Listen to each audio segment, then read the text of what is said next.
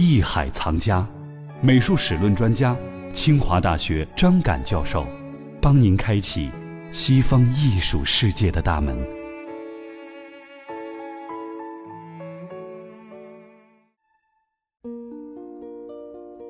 好，欢迎您继续来关注《艺海藏家》。今天呢，我们还是继续跟随清华美术学院史论系主任张敢教授走进到西方美术世界。而今天呢，我们和您一起了解的是古希腊美术。帕特农神庙是希腊全盛时期建筑与雕刻的主要代表，有“希腊国宝”之称，也是人类艺术宝库中的一颗璀璨的明珠。它的建造者是古希腊著名雕塑家、建筑设计师雅典人菲迪亚斯，他是政治家伯利克利的挚友和艺术顾问，也是当时最负盛名的艺术家。帕特农神庙曾经经历了怎样的历史洗礼呢？那其上的命运三女神会有怎样的辗转经历呢？我们又该如何欣赏她们的美？好，接下来让我们继续跟随张凯老师一起探索。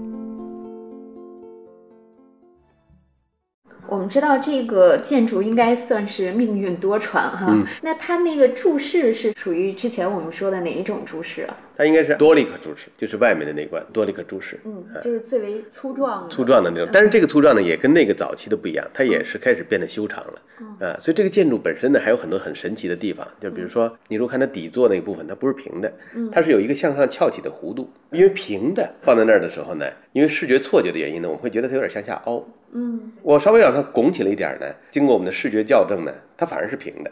它那个立柱呢，它也不是垂直的，它两侧的柱子稍微有点往里倾斜。嗯，如果是垂直的呢，也是因为视觉错觉呢，会有点往外撇，你会觉得这个建筑不稳定，它微微往里。这样的话呢，这个建筑呢，看上去呢是非常规矩，但实际上你仔细测量呢，它有很多微妙的一些变化。柱子呢，不是一个从底下由粗到细的一个很匀的一个变化，肚子那部分呢微微鼓起了一点，这个呢也是校正视觉错觉的，就是当这个柱子呢，因为它可以透过柱子看到远处的天空，嗯。等于远处是亮的。如果有这个光线的处理的时候呢，它会把这个柱子显得中间有点细。这样的话呢，你觉得柱子也不稳定了。那它微微鼓起一点，你再看的时候，哎，这个柱子其实很直。它用了很多巧妙的办法来纠正我们这个视觉上的错觉，让这个建筑达到一种完美的一种视觉效果。所以是非常的精彩的这种建筑，可以看得出来，当时希腊人的这种技艺非常高超。而且它那个柱子不是一整根儿，它是一段一段的，然后把它拼起来。那这个拼起来的话，这就要求你的这个计算是非常的精准的，要不然你拼不上啊，是吧？所以这个就说明当时人们的数学水平也很高。它完全是为了美观吗？为了美观。其实这个建筑啊，它功能性并不强。应该说，这个希腊的神庙呢，它并不是为了在里面活动的。嗯。它的庆典是在户外进行的，因为它是梁柱系统，它里面的开间不大。那这里面另外它采光也不会太好，所以大家很少在里面活动啊，一般是在户外活动。基本上还是为了美观嘛。呃，但是它里面也有供奉神像的地方，比如当时这个这里面就应该有一座十米多高的这个雅典娜的雕像，巨型雕像，是青铜的，不是菲迪亚斯做的，它是不是青铜？它表面是用那个象牙呀什么的拼合而成的。雅典卫城是希腊最杰出的古建筑群，是综合性的公共建筑，为宗教政治的中心地，它集古希腊建筑与雕刻艺术之大成。雅典卫城面积约有四平方千米，位于雅典市中心的卫城山丘上，始建于公元前五百八十年。卫城中最早的建筑是雅典娜神庙和其他宗教建筑。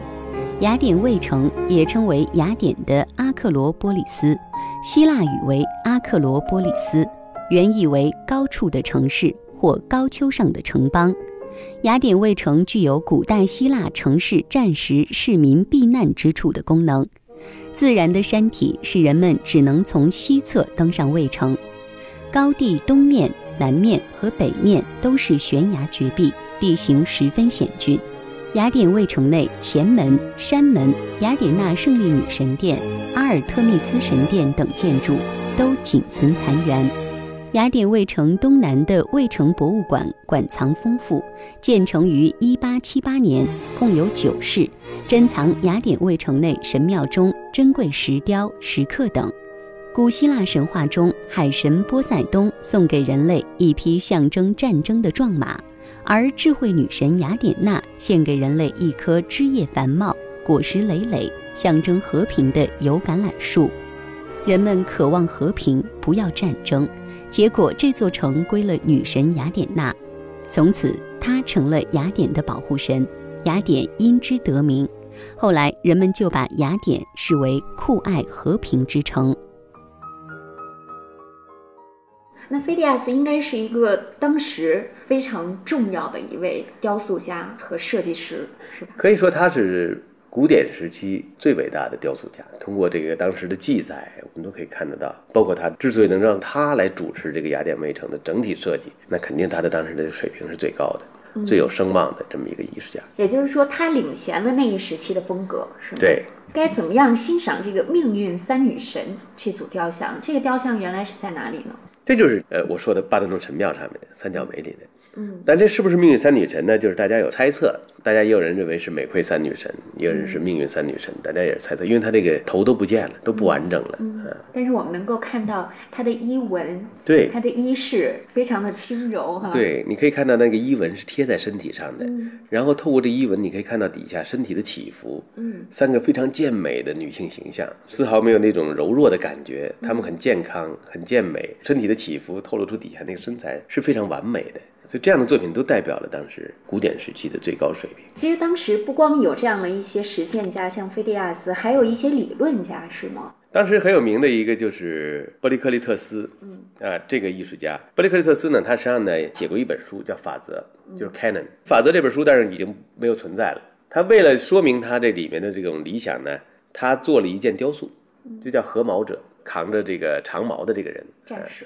战士，嗯。啊，这个雕像呢，实际上就告诉我们，就是说他认为的最理想的一个人体比例关系是什么。所以我们可以，另外呢，他认为这个姿态最完美的姿态是什么？你比如他的头，这个人的头呢，呃，微微的偏向一边，但是胸部呢又朝向另一边，然后到髋部呢再发生一个转折，这样的一些这个线条的这种冲突啊，都会给我们的视觉上面造成一种这个强烈的刺激，从而让我们去欣赏这个线条的美感和动态。嗯，就这些变化，其实它一点都不呆板，嗯，不单调，对吧？对，我们可以看得出来这个身体的转折，站着，站着对。似乎能够感受到它动态的它的动态，就是它有几个方向你可以欣赏这个作品。所以通过这样的作品保留下来，我们可以看得出来，当时的水平啊，确实是非常高的。嗯啊，这个人体呢，大家也可以看得出来，发达的胸肌、分明的腹肌、那个匀称的大腿，这些呢，它都不是一个现实生活中有这样的小伙子，可能有，但他绝对不会是很普遍的，是吧？绝对是最完美的一个典型。这是人人所向往的，当然健身房里 大家所努力的目标。哎，然后还不一定能达到他这个效果，对，因为他已经是一个比完美的人还更完美，更完美的啊嗯，莫里产他，所以这个希腊艺术追求的就是这样一种理想化的一种人体，理想化的一种人的表现。命运三女神是帕特农神庙的东面人字形山墙上全部雕像中的一组雕像残片，菲迪亚斯主持制作，时间在公元前四四七至公元前四三八年，现收于大英博物馆。三位女神是克罗索、拉克西斯和阿特罗波斯，这是希腊古典时期著名的雕刻，题材来自希腊神话。古希腊时期，人们修建了大量的神庙，为神歌功颂德。所有这些神庙中，以帕特农神庙最为出色。帕特农神庙的装饰雕刻是菲迪亚斯在其艺术的鼎盛时期主持创作的。神庙的装饰浮雕规模很大，虽然不是都出自菲迪亚斯一人之手，但他是这些雕刻的总设计师。因此，从这些雕塑中可以明显的看到菲迪亚斯的艺术风格。神庙的装饰性雕刻共分三部分：东西山墙雕刻、九十二块尖板雕刻和长达一百六十多米的带形装饰雕刻。一六八七年，帕特农神庙在战争中被毁坏，大量雕塑被焚毁或搬走。命运三女神就是其中保存较好的著名作品之一。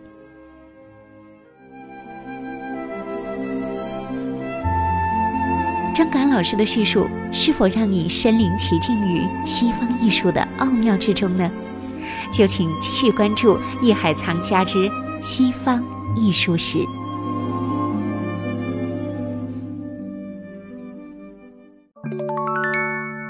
本节目由喜马拉雅独家播出。